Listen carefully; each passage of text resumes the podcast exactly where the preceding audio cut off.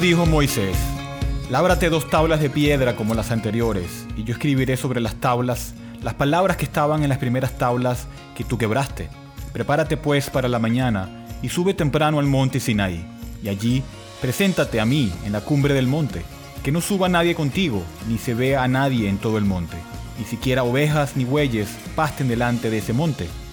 Moisés pues labró dos tablas de piedra como las anteriores, se levantó muy de mañana y subió al monte Sinaí, como el Señor le había mandado, llevando en su mano las dos tablas de piedra.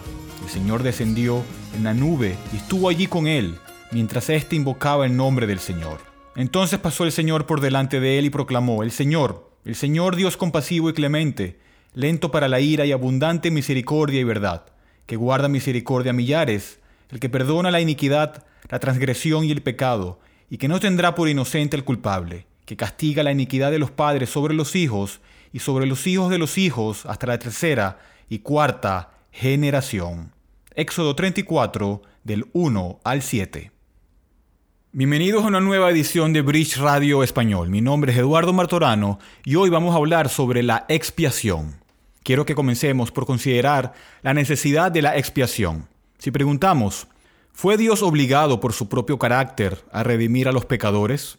¿Había algo en los atributos y el carácter de Dios que exigía la expiación de Jesucristo? Otra forma de decir esto es, ¿podría Dios simplemente haber decidido perdonar sin la expiación de Jesucristo y haberlo hecho por decreto divino, tal como hizo el mundo, así como él dijo, sea la luz, y hubo luz? Él podría haber dicho, sea perdonado el pecador, y el pecador sea perdonado sin el sacrificio de Jesucristo. La abrumadora mayoría de los teólogos sostienen una posición llamada la consiguiente necesidad absoluta de la expiación. Este punto de vista básicamente hace dos puntos con respecto a la necesidad de la expiación.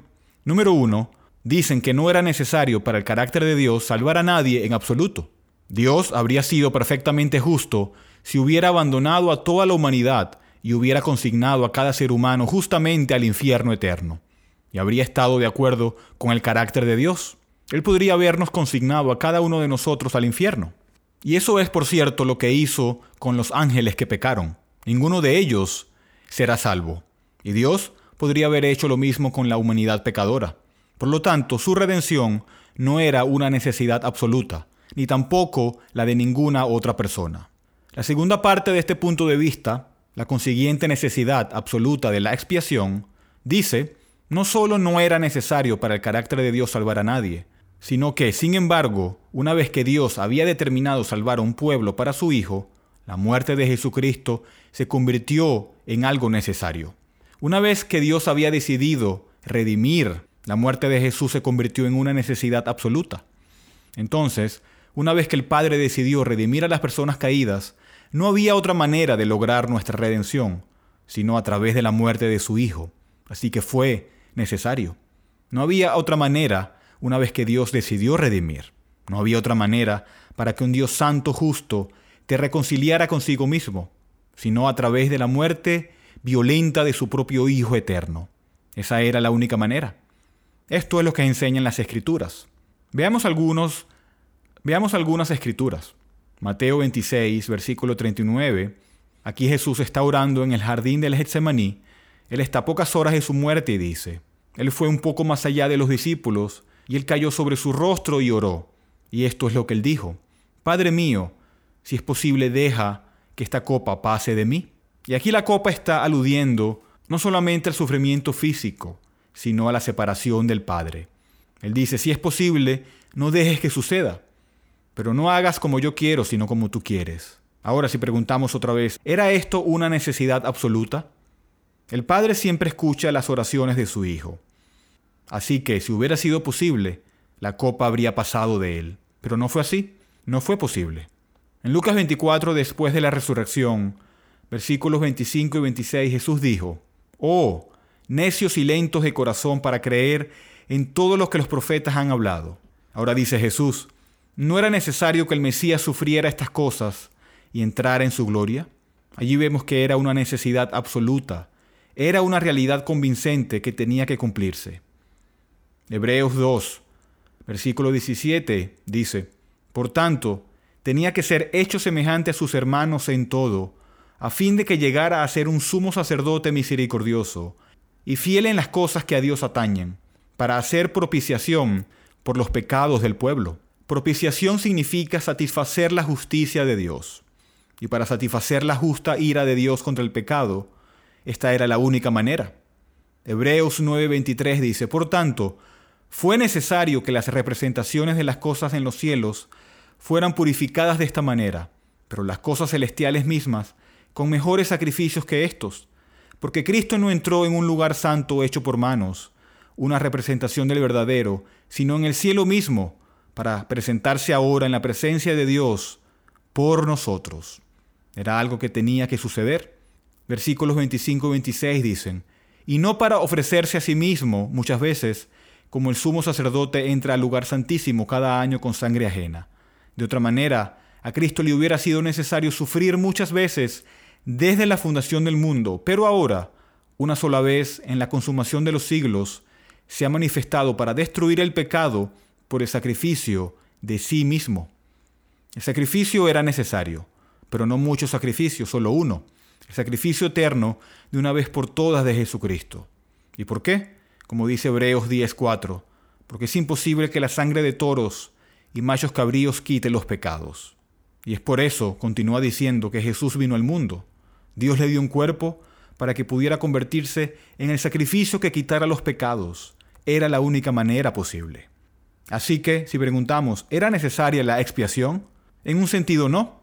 Dios no tenía la obligación de salvar a nadie, pero era necesario una vez que Dios decidió redimir, porque era la única manera posible de hacerlo. No había otra manera.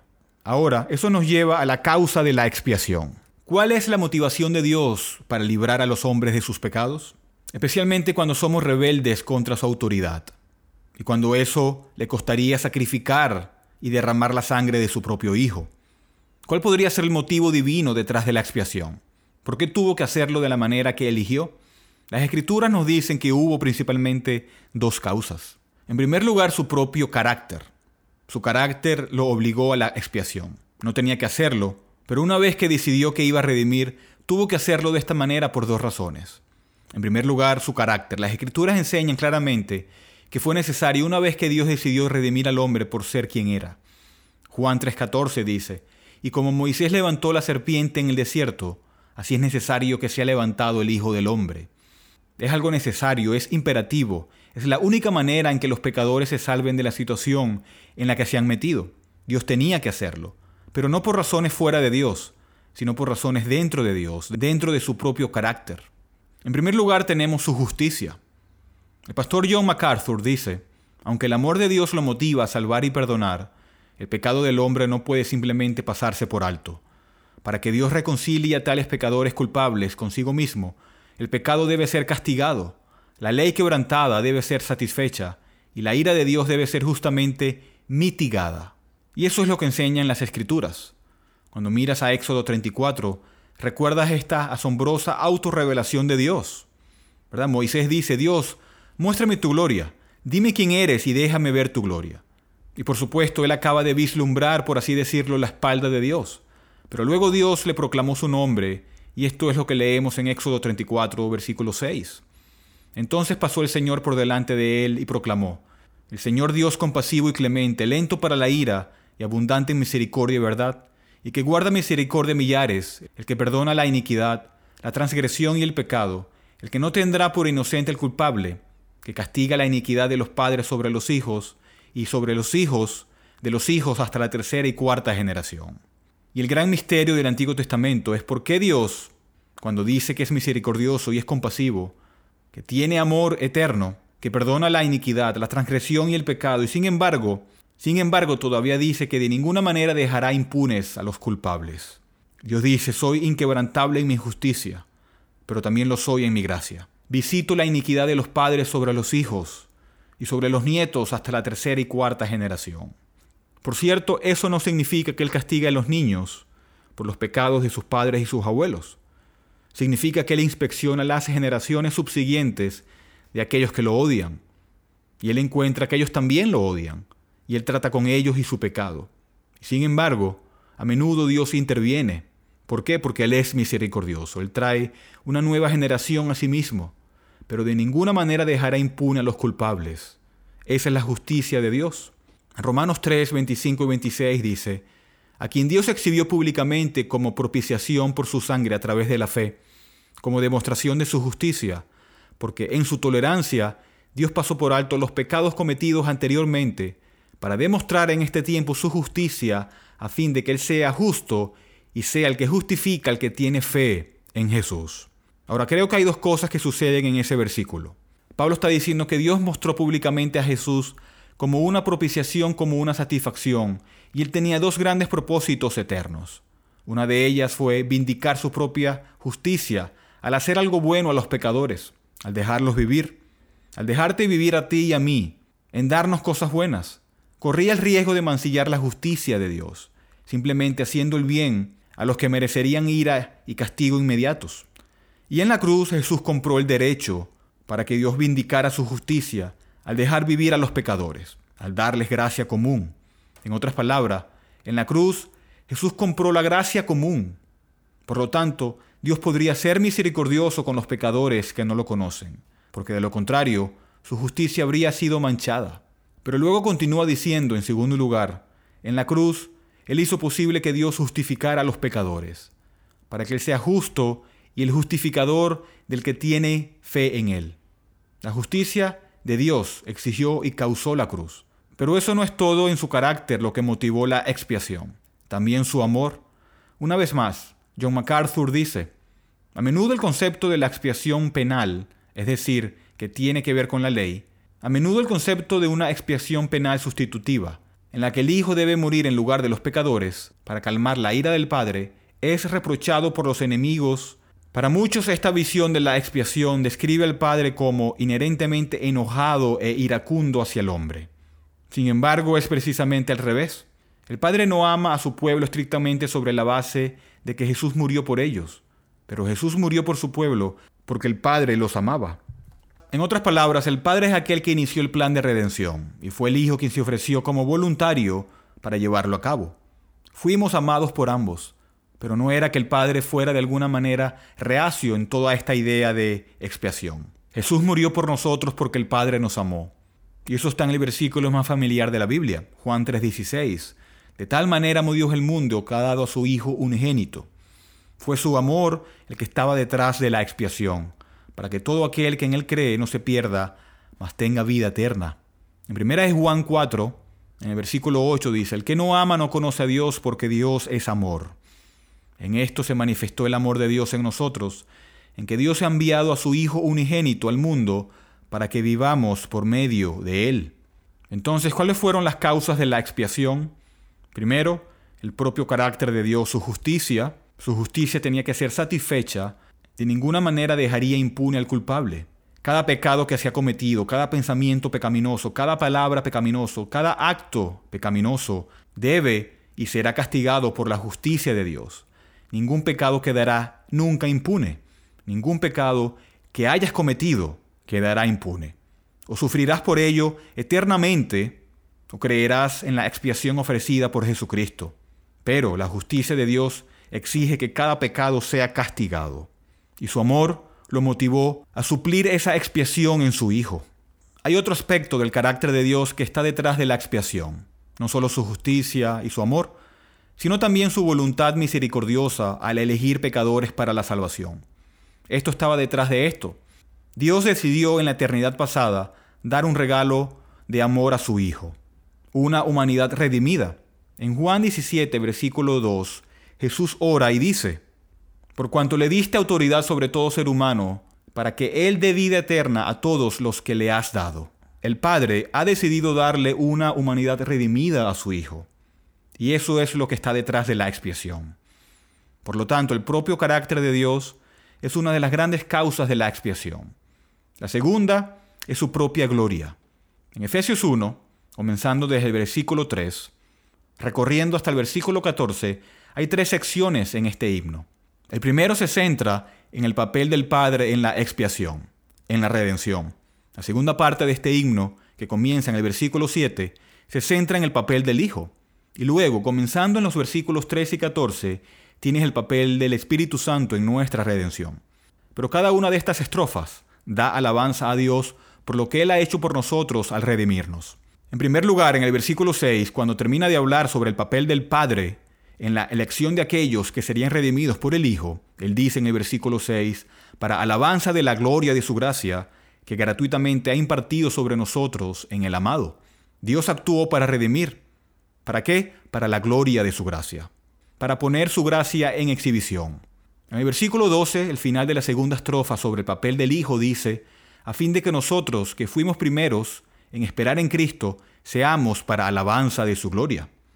Es por eso que se llevó a cabo el plan de redención, para alabanza de su gloria. Y luego, finalmente, la tercera estrofa en los versículos 13 y 14 sobre el Espíritu termina de la misma manera que dice, en Él también ustedes, después de escuchar el mensaje de la verdad, el Evangelio de su salvación, y habiendo creído, fueron sellados en Él con el Espíritu Santo de la promesa, que nos es dado como garantía de nuestra herencia, con miras a la redención de la posesión adquirida de Dios para alabanza de su gloria. Dios actuó para salvarte no solamente para salvarte, sino para su propia gloria. Y esa es la causa de la expiación. Ya hemos analizado la necesidad y la causa de la expiación. Ahora veamos la naturaleza de la expiación. ¿De qué estamos hablando exactamente cuando hablamos de la expiación? Bueno, necesitamos comenzar con algunas teorías falsas de la expiación. En primer lugar, tenemos esta idea de que la expiación fue un rescate de Satanás. Esto fue iniciado por el padre de la iglesia primitiva, Orígenes. No hay proponentes actuales conocidos es decir, teólogos serios que adoptan este punto de vista, pero es un malentendido común perpetuado por C.S. Lewis y su serie Las Crónicas de Narnia, donde esencialmente Aslan se ofrece a la bruja blanca. La teoría de rescate a Satanás, la definición de esto es esta. La muerte de Cristo fue un rescate pagado a Satanás. El principal problema con este punto de vista es que la muerte de Cristo fue un juicio sobre Satanás según Colosenses 2 no un pago a él. En su muerte, Cristo derrotó a Satanás y a todas sus huestes. No hizo algún tipo de pago para comprarnos de nuevo de Satanás. Una segunda teoría falsa de la expiación es la teoría de la recapitulación. Esto fue iniciado por Ireneo. No hay defensores actuales de esto, pero dice que Cristo en su vida recapituló o experimentó toda la vida humana, incluyendo el pecado y la muerte y al hacerlo invirtió el curso que Adán estableció. El problema con esto es que, en última instancia, socava la impecabilidad de Cristo. Él no experimentó personalmente el pecado y por lo tanto es una herejía. En tercer lugar tenemos la teoría de la satisfacción. Este es principalmente el producto de Anselmo en la Edad Media. No hay defensores actuales de esto, pero este punto de vista dice que el pecado le robó a Dios su honor. Y la muerte de Cristo trajo honor infinito a Dios. Dios recompensó la muerte de Cristo. Dios recompensó la muerte de Cristo. En otras palabras, Él logró más valor, más mérito de que Él mismo necesitaba. Y luego transmite los méritos almacenados de Cristo a aquellos que responden a Cristo con fe. El problema con este punto de vista es que eleva el honor de Dios por encima de sus otros atributos. En cuarto lugar está la teoría de la influencia moral. Este sigue vivo hoy en día. El primer defensor es un hombre llamado Pedro Abelardo de la Edad Media, en la década de los 1100. Los proponentes más tarde llegaron a ser los socinianos, herejes que enseñaron una serie de cosas equivocadas. Y más tarde, teólogos liberales de todas las variedades. Ellos dicen que la muerte de Cristo no fue necesaria para expiar el pecado. En cambio, sirvió como una demostración profunda del amor de Dios. Y esa demostración del amor de Dios ablanda los corazones de los hombres y los mueve dentro de sí mismos a arrepentirse, ya que ven esta expresión del amor de Dios.